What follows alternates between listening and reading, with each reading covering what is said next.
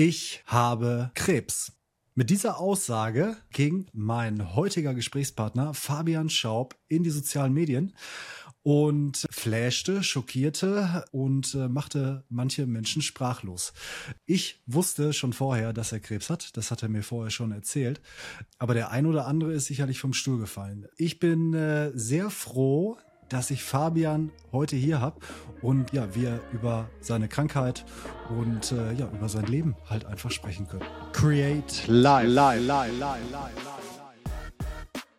Fabian, schön, dass du da bist im Create Live Podcast. Hallo Mario, schön, dass ich da sein darf. Wunderschönen guten Tag. Hi. Ja, da hast du ja einen rausgehauen, ne? Ja, und es war erstmal als Spoiler, ne, dieses Gespräch hier wird sehr freudig werden und das wird manche Menschen verwirren, weil obwohl ich diese Krankheit habe und ich kann gleich was dazu erzählen, ich trotzdem mich dafür entschieden habe, einfach eine sehr positive Lebenseinstellung zu behalten, weil das letzte Jahr mich irgendwie darauf vorbereitet hat, dahin zu kommen mhm. oder hier jetzt an diesem Punkt zu sein. Ähm, und manchmal fühlt sich deswegen auch so surreal an, weil mit Krebs ja Bilder assoziiert werden. Und ich bin ähm, vor drei Monaten ganz entspannt in den OP gegangen, weil ich eine Zyste am Hals hatte, die ich ein halbes Jahr vorher entdeckt habe. Äh, die war so ein bisschen so groß wie mhm. mein Adamsapfel fast und die hat mich optisch gestört, ehrlicherweise. Das MRT hat gesagt, easy, musst du nicht machen, ist nur ein Schönheitsding. Mhm. Und ich weiß noch, als ich zum Doc gesagt habe, bevor ich in Narkose bin, war ich so, yo Digi, also zum Narkosearzt, ne, äh, weil er hat gefragt, wovon willst du träumen? Und ich war so von der Nordschleife und easy. Und zu meinem Arzt habe ich gesagt, hey, kann ich Montag eigentlich in die Schweiz fahren? Freitag OP, Montag in die Schweiz, weil wir Train the Trainer hatten, ne? Und äh, das war halt so, und der Arzt war, ey, sind Sie sicher? 900 Kilometer von Hamburg. Ich so, ja, ja, das wird schon. Und dann bin ich freitags in OP rein, bin äh, Freitag zwei Stunden später wieder aufgewacht. Samstag habe ich aufgehört, Schmerzmittel zu nehmen. Das war unerwartet entspannt, dafür, dass mir jemand einen Hals aufgeschnitten hat. Und äh, ich war wirklich relaxed und dann Dienstag sind wir und man muss dazu sagen, vielleicht, mein Leben ist in dem Moment in der glücklichsten Phase ever. Ich verdiene so viel Geld, wie ich äh, jemals verdient habe. Ich habe das gefunden, was mir Freude macht. Ich habe meine emotionalen Traumata aufgelöst. Ich war irgendwie immer der Junge, der äh, als Teenager seinen Dad verloren hat und war darüber halt auch so ein bisschen identifiziert. Das habe ich losgelassen dieses Jahr und habe mhm. gesagt, ich bin jetzt Fabian, ich bin nicht mehr meine Geschichte, ich bin irgendwie so ich in meiner Männlichkeit, äh, ich habe dieses Jahr so geilen Scheiß erlebt. Ich war irgendwie 5000 Kilometer mit meinem Porsche in der Toskana. Ich habe irgendwie mein, so Beziehung läuft cool. Also so alles so tacker, ne? Ich bin sportlich mega fit. Ich bin best shape of my life, so mehr oder weniger. Und dann sind wir Dienstag beim Trainer Trainer und äh, um 16.35 Uhr, kurz bevor die Pause vorbei ist, ruft mich eine Nummer aus Hamburg an. Ich äh, verpasse den Anruf, gehe eine Minute später, ruft zurück, direkt mein Oberarzt und er sagt so, Herr Schaub, äh, das sollte ich jetzt nicht am Telefon sagen, ähm, aber der Tumor ist bösartig und Sie haben Krebs. Und dann war ich erstmal so, puh, okay. Und in dem Moment, weil wir haben an dem Tag die zwei Stunden davor über Wollen und Ablehnen geredet. Und in mir ist wie, wie, wie in so einem bewussten Ding sofort, ich lehne Krankheit ab, ich will gesund sein. Was wäre, wenn es okay ist zu sterben? Da habe ich mich ultra intensiv mit auseinandergesetzt. Äh, auch vorher schon habe ich gemacht, wenn ich dran bin, bin ich dran. Und habe ich gesagt, aber ist, ich, dann war, welche Information brauche ich jetzt? Weil Krebs macht ein massives Bild. Und das Bild ist halt Chemo, Haare verlieren. Was jetzt bei mir nicht so schlimm wäre, weil ich habe keine Haare. Ja. Äh, aber halt zerstört dich körperlich, macht dich wirklich fertig, ne? Und ich habe mir nicht erlaubt, diese, dass diese Bilder kommen, weil ich ja gar nicht weiß, ob diese Bilder kommen. Es macht keinen Sinn, mir Sorgen zu machen, sondern die Frage, die in meinem Kopf weiß, was muss ich wissen? Was ist der nächste Schritt? Was bedeutet das? Und dann habe ich mhm. zum Doc gesagt, was bedeutet das? Und er hat gesagt, ähm, wir, äh, wir sehen uns nächste Woche Mittwoch, so habe ich Termin ausgemacht, alles easy peasy, habe aufgelegt, dann ging das Seminar weiter und im Seminar habe ich erstmal so gemerkt, es gibt jetzt nichts zu tun und ich war spannenderweise halt fokussiert und da. Und manchmal ist ja so, dass mhm. du es verdrängst und dann schlägt dich das Ding später.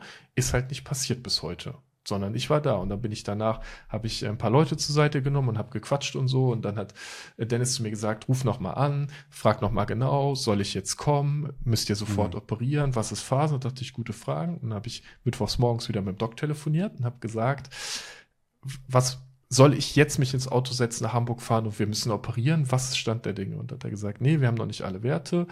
nächste Woche Mittwoch sehen wir uns, dann machen wir eine Strategie. Mhm. Kann jetzt schon sagen, dass es wahrscheinlich darum geht, die Schilddrüse rauszunehmen. Äh, das ist gut therapierbar, äh, therapierbar und sie haben eine Chance, dass sie 100% geheilt sind. Und habe ich gesagt, okay, cool, da muss ich mich bis Mittwoch nicht mehr damit auseinandersetzen.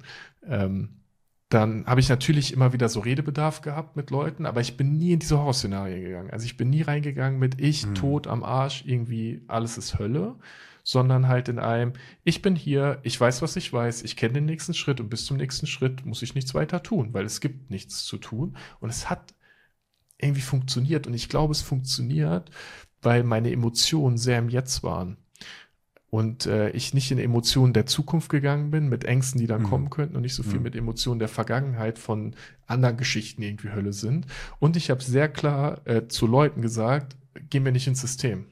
Also ich habe äh, mich auch bewusst überlegt, wer sind Menschen, die das richtig treffen wird, äh, beispielsweise meine Mom, und habe äh, entschieden, ich telefoniere erst mit der, wenn ich vollkommene Klarheit habe. Also in der ersten Woche habe ich es ihr nicht gesagt, weil ich wusste, okay. dass das wird zu hart für mich. Ne? Also ich habe mich total geschützt, vollkommen egoistisch, und habe es ist mir auch vollkommen wurscht, weil ja. ähm, es geht ja jetzt nur um mich, um meine mentale Gesundheit.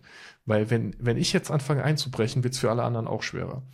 Ähm, dann war ich eine Woche später im OP, äh, nicht im OP, im äh, Krankenhaus, red mit dem Doc. Und äh, das Lustige ist, dass auf unserem Seminar zwei Ärzte waren, die beide gut äh, informiert waren. Die eine hat auch keine Schilddrüse mehr. Ich habe also relativ schnell äh, gesagt bekommen, das wird easy. Also du kannst mit Tabletten leben, du musst die ja. zwar nehmen, aber du hm. hast keine echten Einschränkungen. Und äh, so eine OP ist auch Routine, das funktioniert total gut. Ich habe nicht gegoogelt, weil ich glaube, Dr. Google sagt, du bist tot. Und dann habe ich gesagt, warte ich, bis ich halt die OP habe. Und dann habe ich eine Woche später die OP gehabt. Ähm, und äh, das hat alles mega gut geklappt. Und auch das habe ich super schnell wieder wegregeneriert. Und jetzt hatte ich diese Woche eine Radiojodtherapie, weil ähm, die bei Schilddrüsenkrebs ja die Schilddrüse das Problem praktisch ist und die Radiojod, das radioaktive Jod geht in die Zellen, zerstört die Zellen ähm, und dann äh, bist du praktisch, kannst du auch sehen, ob du Tumor hast oder nicht. Also wenn ich jetzt ultra viele Schilddrüsenzellen im Bauch hätte, wäre halt schlecht, weil da gehören die nicht hin. Und diese Radiotherapie okay. war jetzt auch irgendwie total entspannt. Zwei Tage isoliert, merkst eigentlich gar nichts von, außer dass du einen trockenen Mund hast und halt strahlst, mhm. aber das merkst du nicht. Also es tut auch nicht weh oder so. Und äh, dann war ich jetzt ähm, am Mittwoch, äh, letzte Woche, äh, im Scan und äh, ich habe keine Tumore. Ich habe aber auch, kannst aber auch nicht sagen, dass es alles safe ist, weil das radioaktive Jod jetzt noch eine Zeit braucht, um wirklich alles zu zerstören. In neun Monaten gehe ich wieder in den äh, in diesen Scan rein und wenn dann alles Tacker ist, ist Tacker. Das heißt, ich habe jetzt die Unsicherheit, dass der Krebs wiederkommt, aber ich bin auch fit tatsächlich und ich agiere so, als wenn ich gesund wäre in der Haltung die ganze Zeit und äh, und ich schiebe nicht weg, was kommt. Also ich hatte auch Momente, in denen ich traurig war. Ich habe auch Momente, in denen ich denke so, pff, mhm. fuck. Und dann denke ich, okay, aber was ist halt jetzt? Was muss ich an Informationen haben? Was gibt mir Sicherheit? Und ähm, dadurch bin ich da ganz gut durchgekommen und ich habe alles dokumentiert, also Videos gemacht, als ich die Diagnose bekommen habe, als ich, habe ich einfach die Kamera geredet, als ich äh, vor im OP mhm. war, nach dem OP und so. Und dann habe ich, glaube ich, mit sechs Wochen Verzug oder so mich entschieden, ähm, das äh, zu, zu teilen, weil ich gedacht habe, wenn ich schon fucking Krebs bekomme, dann utilisiere ich das, um meine Haltung zu zeigen, um damit Geld zu verdienen, um geilen Scheiß zu machen. Okay. Und äh, dokumentiert, das heißt, das, ähm, das, das, das, ja. das, das, äh, können sich die äh, Podcast. Menschen jetzt anschauen. YouTube. Im Podcast, ja. Ja. Okay. Genau. Wie geht's dir denn Mega. Spannende Sache. Ich war, ähm, ich war das letzte Jahr oft müde morgens. Also ich bin aufgewacht, bin nicht so gut aus dem Bett gekommen, hatte so ein bisschen Antriebslosigkeit. Und jetzt, wo ich ähm, Schilddrüsenhormone nehme, also das L-Tyroxin nehme und höher eingestellt bin, habe ich viel mehr Energie. Mir geht's viel besser als vorher. Weil ich hatte eine Schilddrüsendysfunktion, weil ich hatte Schilddrüsenkrebs. Hm. Also das ist halt, aber das wusste ich halt nicht. Ne? Ich habe jetzt auch mit jemandem letztes geredet, der sagt, oh boah, ich bin äh, echt müde und antriebslos. Wie gesagt, hast du Schilddrüse checken lassen? Er so, nee, habe ich nicht gemacht. Sag ich, check's mal also ist ja nur einmal Blut abnehmen und halt gucken, wie sind die Werte, ne? Weil Schilddrüse mhm. ist schon wichtig, aber dadurch, dass du supplementieren kannst, ist es gut. Äh, meine Narbe fällt gut, ich darf wieder Sport machen und ich bin mental so im glücklichsten State meines Lebens, weil ich habe das Gefühl, als die Schilddrüse rausgegangen ist, ist auch irgendwie nochmal Angst gegangen. Angst vor Ablehnung, Angst falsch verstanden zu werden. Ähm, wer soll mir, und es gibt ja diesen Satz, kennst du bestimmt, ein Mann hat zwei Leben und das zweite beginnt, wenn du weißt, dass du nur eins hast. Wer soll mir bitte heute noch irgendwas erzählen, was ich tun darf oder nicht tun darf? Weil ich habe, als ich vor, mein Dad ist mhm. äh, vor, vor 20,5 Jahren gestorben, so aus dem Nichts raus, was für mich mega prägend war ähm, und ganz lange auch beherrscht hat, weil ich dann auf der Suche nach Männlichkeit war und irgendwie mich gefragt habe, wie navigiere ich das Leben, mir das gefehlt hat. Dann habe ich irgendwann verstanden, ich, ich habe eine extreme Wertschätzung für junge Männer und ins Gespräch zu gehen und zu helfen und, und irgendwie Guidance zu geben, weil ich das damals gerne selbst gehabt hätte. Dann bin ich mhm. in diese Haltung von positivem Leben gekommen.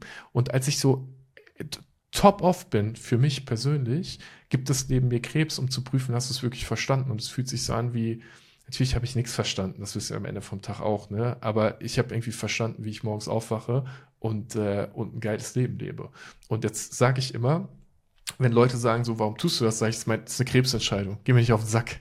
Weil ich will. Punkt. Ich habe Bock, weil ich, ich mache, weil ich will. Ne? Also, was, was soll der? Du weißt nicht, wenn du dran bist, bist du dran. Ne? Und es ist so hart. Ja. Und das Verrückte am Tod ist, dass, dass, wenn du tot bist, bist du logischerweise tot. Das heißt, der einzige Stress, mhm. den du noch haben kannst, ist der, von dem du denkst, dass andere ihn haben. Mhm. Weil wenn ich heute sterben würde, dann hat meine Mutter vorher. Stress ohne Ende. Klar, hat meine Mutter Stress, hat meine Schwester Stress, hat Kevin Stress. Dann haben so viele Leute am Stress, wenn ich sterbe. Der Einzige, der keinen Stress hat, bin ich. Und jetzt ist ja. die Frage, kann ich vertrauen, dass die Leute damit klarkommen? Und ich weiß, meine Mutter würde damit klarkommen, Kev würde da, die würden alle damit klarkommen, die würden sich gegenseitig unterstützen. Und wenn das Leben will, dass ich früh gehe, werde ich früh gehen. Und wenn das Leben das nicht will, werde ich spät gehen. Und ich weiß nicht, also wir, diese, dieser Frage gehen wir aus dem Weg, ne? Aber der wirkliche Stress im Tod ist eigentlich nur, was ich denke, was anderen Leuten dann halt verlieren. Und das ist ja, wenn ich sterbe, werden Leute traurig mhm. sein. Das ist mhm. die Lücke. Ne? Äh, aber das macht halt frei. Mhm. Spannend. Crazy, ne? Also, ja, es ist auf jeden Fall eine äh, sehr, sehr andere Sichtweise, als man vielleicht erwarten würde. Ja. Was, was hattest du denn mit dem, mit dem Posting vor? Ich meine, also die, die Perspektive jetzt von dir, ja. die, die, die Haltung dazu, das haben wir jetzt erfahren. Ja. Und mit dem Posting wolltest du das einfach ausdrücken, dass das auch in Ordnung ist, Krebs zu haben? Oder, ja. Ähm, mm, ja, und also ich bin ja schon echt jetzt, ich mache Podcasts seit vier Jahren, glaube ich, und teile halt mein Leben und teile meine Reise und teile auch vor allem den Schmerz, den ich habe. Also ich habe auch echt Folgen ja. gemacht über Beziehungsdramen und über das, so Fabians Reise halt. Und ich fände es irgendwie komisch, diesen wichtigen Ta Part nicht zu teilen. Weil, mhm. wenn du, geh mal in, in einen normalen Job rein zu irgendeiner Person und frag, wie geht's dir? Und dann wirst du von den Leuten gut bekommen. Und irgendwann habe ich angefangen, ist schon echt eine Weile her, wenn mich einer fragt, wie geht's dir, dann gebe ich eine ehrliche Antwort. Und meistens sage ich nicht, wie es mir geht, sondern was mich beschäftigt. Und dann verändert sich die Qualität von Beziehung. Und das mache mhm. ich ähm, so oft, das mache ich sogar. Ich habe gestern äh, mit meinem, mit meinem Autodealer geredet, weil der einen Job gewechselt hat und eine E-Mail vom neuen äh, Händler praktisch geschrieben hat. Und habe mit dem 20 Minuten telefoniert, einfach weil ich den halt mag und wir haben ein bisschen übers Leben philosophiert. Und und wenn ich, da ist die Frage, muss ich meinem Autodealer erzählen, was ich gerade für verrückte Träume habe, was ich mir vorstelle, was so ist? So weiß ich, telefoniere ich zweimal im Jahr mit dem vielleicht oder so und kaufe dann halt in zwei Jahren wieder ein Auto. Aber ja, ja. ich glaube, dieses ehrlich teilen ist so wichtig, weil da draußen sitzen Leute, die frustriert sind, die nicht weiter wissen, die Ängste haben, die traurig sind. Und mhm. Leute connecten so krass und du wärst wirklich, es ist ihr Sinn, ihr Sinn wie viele gute Nachrichten ich bekomme. Wie viele Leute schreiben, mir geht's auch so. Wie viele Leute schreiben, ich habe auch, ähm, ich, mhm. ich, ich brauche irgendwie auch Perspektive. Und ich bin in der Lage, Perspektive zu geben. Ich habe das mittlerweile verstanden, dass meine Haltung anders ist als die von anderen Leuten. Und es ist, fühlt sich wie an wie eine, wie eine Verpflichtung, das zu tun und rauszugehen und darüber zu sprechen, weil ich, weil es sogar da Leute gibt, die mir schreiben und sagen, mhm. willst du Mitleid haben? Und ich denke so, nee, danke aber ich komme damit klar, wenn du mich halt hatest. Ne? Mir hat auch letztes Mal jemand geschrieben per E-Mail, übers Kontaktformular per E-Mail, ähm, dass meine Haltung total scheiße wäre und voll traurig. Und dann habe ich eine Videoantwort gemacht und hab, äh, und dann hat die Person geschrieben, war so, boah, krass, dass du eine Videoantwort gemacht hast. Ich war wohl mega wütend gerade. Es tut mir leid, dass ich so mit dir geredet habe. Weil offensichtlich bist du ein nahbarer, liebevoller Mensch. ich denke, ja, natürlich. Ich, ich, Warum sollte ich nicht teilen, was im tiefsten in mir vorgeht? Wovor sollte ich Angst haben?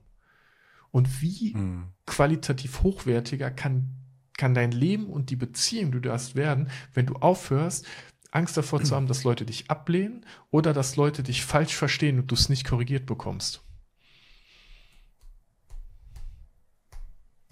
Ja, deswegen so viel Gedings. Die, die Antwort auf die Frage, warum habe ich das gepostet, ist es, ich, ich fühle das als Verpflichtung, mhm. das zu teilen.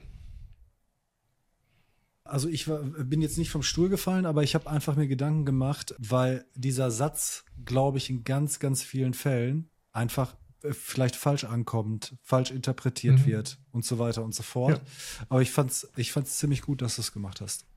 Ja. Ähm, und also das, was du mir jetzt erzählt hast hier, das habe ich mir auch gewünscht, dass es genau aus äh, so einem Grund halt passiert. Ja. Und ich ähm, hatte mal einen Bandscheibenvorfall, ne? Und da ja. habe hab ich vielleicht, ich sag mal, eine ähnliche Haltung gehabt. Ist nicht dasselbe, aber der Körper hat mir irgendwas suggeriert und ich bin, ich bin dankbar für diese Situation.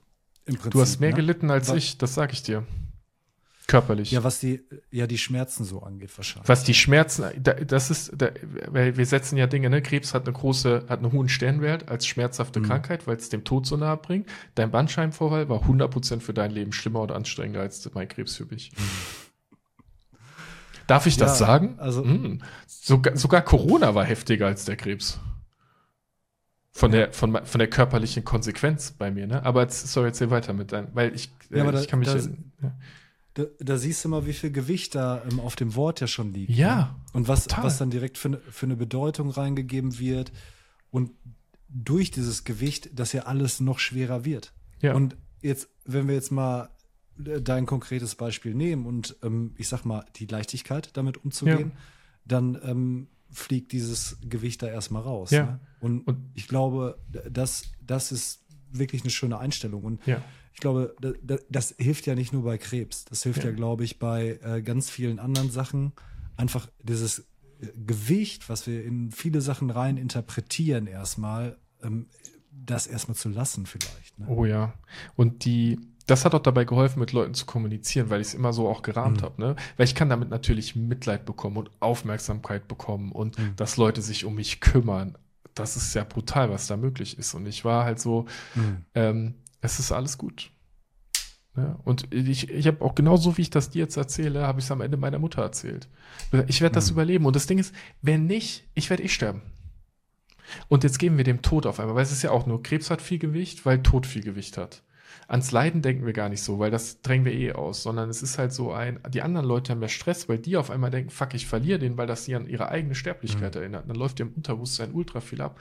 Aber wenn du okay damit bist zu sterben, weil du weißt, dass du eh sterben wirst. Ja? Und dann ist es halt so ein, ich weiß gar nicht, also es ist ja wollen und ablehnen. Ne? Ich akzeptiere zu sterben, ich will leben, beides ist in Ordnung. Und weil ich weiß, dass beides in Ordnung ist, werde ich jeden Tag einfach leben. Ich war noch nie so leicht in meinem Leben. Ich war noch nie so glücklich. Ich war noch nie mhm. so in Handlung und produktiv, weil ich verstanden habe, dass ähm, dass es ja eh nur jetzt gibt und ich jetzt halt entweder was tun kann, auf das ich Bock habe oder halt nicht. Und auf was ich Bock habe, heißt auch nicht, dass es mir immer Spaß macht. Weil darum geht es nicht. Es geht nicht äh, darum, immer mhm. Freude zu haben, sondern, oh, warte, ich, ich mache ein Zitat, was ich sehr gerne mag. Ähm, die, äh, das hat ähm, Robert Sapolsky gesagt, der hat gesagt, Dopamin ist nicht uh, is not about the pursuit of happiness, it is about the happiness of pursuit. Also beim Dopamin und bei diesem Freude und diesem Schuss geht es nicht darum, die Jagd nach dem Glück zu haben, sondern das Glück in der Jagd. Und der Weg mhm. ist das Ziel, ne? Gibt eh mhm. eh kein Ziel. Das wissen ja. wir auch. Das Ziel ist halt, ja. irgendwann wirst du halt Augen zu machen und nicht mehr aufwachen. Ähm, und wenn du leiden musst, dann äh, musst du halt dann, das ist ja scheiße. Also ich hätte auch keinen Bock, jetzt Chemo zu haben und voll am Arsch zu sein. Das passt ja, auch nicht in meinen Zeitplan rein. Ne? Deswegen habe ich es auch nicht so gerne. Und ich habe echt Schwein gehabt. Also es gibt Leute, die jetzt tausendmal härter getroffen. Wirklich Schwein gehabt. Ähm, und trotzdem ist es irgendwie ein Fakt, deswegen fühlt es sich für mich auch so surreal an, das zu sagen, weil ich habe ja nicht gelitten. Wenn ich nicht leide, ja. zählt es dann überhaupt? Weil dann sagen Leute, du hast nicht gelitten, dann zählt's ja. gar nicht. Fakt ist aber trotzdem, ich habe halt Krebs. Ne? Ich habe diese Zellen in mir, ich habe diesen Tumor gehabt, das ist die Diagnose. Ja. Ich habe keine Schilddrüse mehr, ich bin schwerbehindert jetzt. Nicht das Gute, wo du einen Parkplatz bekommst oder von der GZ befreit wirst, sondern nur das, wo du einen Steuerfreibetrag bekommst und im Kino weniger bezahlen musst. Aber ähm, es hat ja schon eine Konsequenz, aber eigentlich hat es keine Konsequenz, weil ich ja immer noch im Kopf ich bin und die Art, äh, wie ich das Leben sehe, sich ja nicht verändert hat, außer dass es noch positiver ist. Ja, mega. Crazy. Mal, mich wird aber eine, eine Sache wird mich auf jeden Fall noch interessieren ähm, und ich glaube, das ist ähm, vielleicht auch noch ein guter Impuls. Ähm, wie hat deine Mutter denn reagiert, als du für dich die Zeit abgewartet hast, für dich das abgepasst ja. hast und du in dieser Ruhe mit deiner Mutter gesprochen hast? Ja. Was ist passiert? Äh, meine Mom hat, äh, hat erstmal gut reagiert, weil ich habe gerahmt und habe gesagt, hey, es ist alles gut, ich habe einen Plan, es ist in Ordnung, aber ich habe Krebs. Mhm. Dann habe ich gesagt, atmen atmen. da hat sie geatmet. Und dadurch, dass ich leicht gewesen bin und keinen Stress draus gemacht habe, ist sie auch erstmal leicht geblieben. Ähm, dann habe ich ganz klar artikuliert, ich weiß, dass das was mit dir machen wird, weil ich weiß, dass es bei ihr auch die Trauer äh, von Verlust von meinem Dad irgendwie öffnet. Mhm. Und dann hat sie ähm, und dann hat sie aber respektiert, dass ich keine, äh, keine negativen Gedanken haben möchte und hat sozusagen einfach mhm. vertraut, dass ich mich gut drum kümmere. Was ultra spannend ist, ich teile das mal in ähm, Freude. Meine Mom hat, ähm, ist jetzt drei Monate her, diese Diagnose, der ganze Kram, oder drei, drei ungefähr. Und ähm, meine Mom hat das, den Tod von meinem Dad nie verarbeitet. Meine Mom hat danach noch andere Scheiße erlebt. Mit einem anderen Mann ist betrogen worden. So, es äh, mhm. äh, hat damals die Firma ähm, übernommen von meinem Vater. Wir haben eine Schreinerei, ist aus dem, aus von, von Hausfrau sein praktisch Unternehmerin und Geschäftsführerin geworden. Zieht das durch, viele am Arbeiten. So, ähm, ist jetzt auch nicht so, dass sie ein Umfeld hat von Freunden, die immer sagen, du kannst das, sondern wird auch manchmal beneidet. So, also hat auch kein so einfaches Leben. Und äh, und letzte Woche Dienstag rede ich mit ihr und, und sie, und sie sieht mich und diese ganzen Coaching-Sachen und ich sagte immer, geh doch mal ins Coaching, ne? Weil meine Mutter hat auch krass Angst beim Autofahren zum Beispiel. Wenn die neben mir sitzt, ist Todesangst angesagt. Ich sag, boah, coach das halt mal, ne? Löst das auf, es geht mir so auf die Nerven. Und letzte Woche Dienstag telefonieren wir und ich, äh, und wieder ist sie so, ah, oh, mein Arm tut weh und ich konnte den Sonnenschirm nicht einstecken und so und keiner kann mir helfen und der Arzt kann mir nicht helfen. Ich habe eingecremt und so. Und da habe ich gesagt, so, geh doch einfach mal zum Coaching. Geh mal hier zu Lotti, der wohnt 20 Minuten weg, der hat mich ausgebildet in M-Trace. Geh und lass dich coachen, ne? Und dann war sie, ich war, do it, Mann, das geht mir auf den Sack. Und dann hat meine Mom den Mut zusammengepackt. Äh, ich habe Lotti gefragt, ob er einen Termin hat. Sie hat ihn äh, angerufen, am gleichen Abend noch, hat, äh, das war irgendwie Dienstag, hat Freitag einen Termin bekommen, sein letzter freier Termin vor Ende Dezember irgendwie, ist am Freitag ja. bei ihm im Coaching. Und ich, mir war natürlich klar, was am Ende passiert. So, jetzt kommt das Lustige. Jetzt sagt, äh, fragt er sie, ja, wo kommen denn deine Schmerzen? Wo haben die angefangen? Da sagt sie, ja, hm, weiß nicht. Ja, so vor drei Monaten. Und ich meine, Lotti Kemp, ich sagte, ist das nicht, als Fabians Krebsdiagnose kam? Und dann ist bei ihr, boom, alles aufgegangen. Und äh, sie hat endlich diese Trauer und diese Schwere mal im Coaching verarbeitet. Und vielleicht ist mein Krebs nur dafür notwendig gewesen, dass sie, ähm, dass sie diese Leichtigkeit Krass. im Leben wieder haben darf. Und das hat mich so stolz gemacht, dass sie in dieses Coaching gegangen ist, weil so viel dadurch jetzt passiert ist wieder. Ne? Jetzt weiß sie auf einmal, wie mein mhm. Job ist und welche Fähigkeiten ich bekommen habe. Und für sie ist jetzt Leichtigkeit reingekommen. Jetzt kann ich endlich das mit dem Autofahren bald mal mit ihr auflösen, damit sich das mal, boah, weil das geht mir echt auf den Senkel. Ne? Und irgendwie hat alles schon wieder seinen Platz und seinen Raum. Und schon ist es halt mhm. halt in Ordnung. Ne? Ja, deswegen, sie geht heute auch gut damit um, ne? Weil, weil ich bin chillt halt. Ich bin so, ja, Radio Jodes vorbei, scans man in Ordnung, Abfahrt, ich gehe jetzt arbeiten, ne? Ich bin unterwegs. Also, was soll ich auch anderes machen? Ja. Ja, Fabian, ähm, ganz, ganz lieben Dank. Mega gerne. Dass du äh, deine Geschichte mit uns geteilt hast. Und ja, ich finde es echt bemerkenswert, ne? wie äh, du mit der Situation ähm, bis dato umgegangen bist. Und ähm, ich meine, wir sind sowieso im Kontakt. Ähm, Same. Vielleicht, vielleicht machen wir noch mal in ja. neun Monaten mal äh, so eine Folge. Oh ja wenn du durch bist. Ja. Ähm, das würde mich ja schon sehr interessieren. Und ähm, ja, ansonsten wünsche ich dir noch eine schöne Woche. Danke, Viel, dass du dabei warst. Vielen Dank.